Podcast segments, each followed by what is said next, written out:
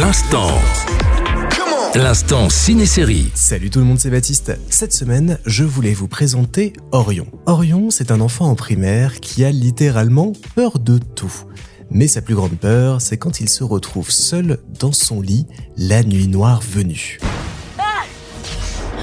Oh non Et la nuit, bah elle en a un peu marre qu'Orion ait peur d'elle, et décide donc un soir de venir le voir et de l'embarquer pour 24 heures en sa compagnie, bien décidé à lui prouver qu'il n'y a rien à craindre la nuit. Qui êtes-vous? Coucou, je m'appelle Noir. C'est plutôt génial, hein?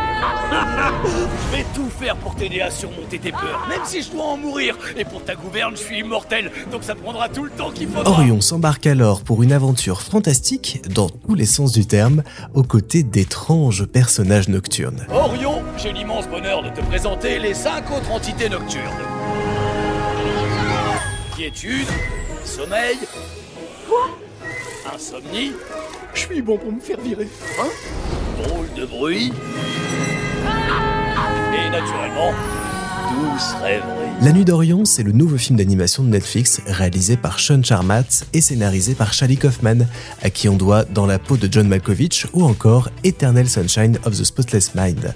Un univers et une histoire qui rappellent les cinq légendes du même studio ou vice-versa de Pixar, nous offrant une très jolie fable sur la vie et les dangers et bonheurs qu'elle peut mettre sur notre chemin. Si cette histoire peut paraître assez simple au premier abord, attendez-vous à quelques retournements de situation assez imprévisibles qui viennent bouleverser le film et lui apporter une saveur et une dimension tout à fait particulière.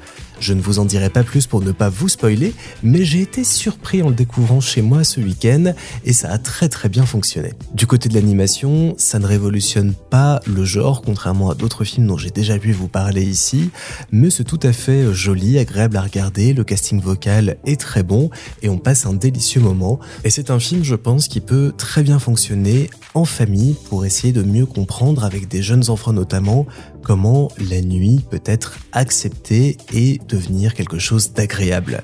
Et donc pour passer de belles nuits, je vous invite à découvrir La Nuit d'Orion, disponible dès à présent sur Netflix.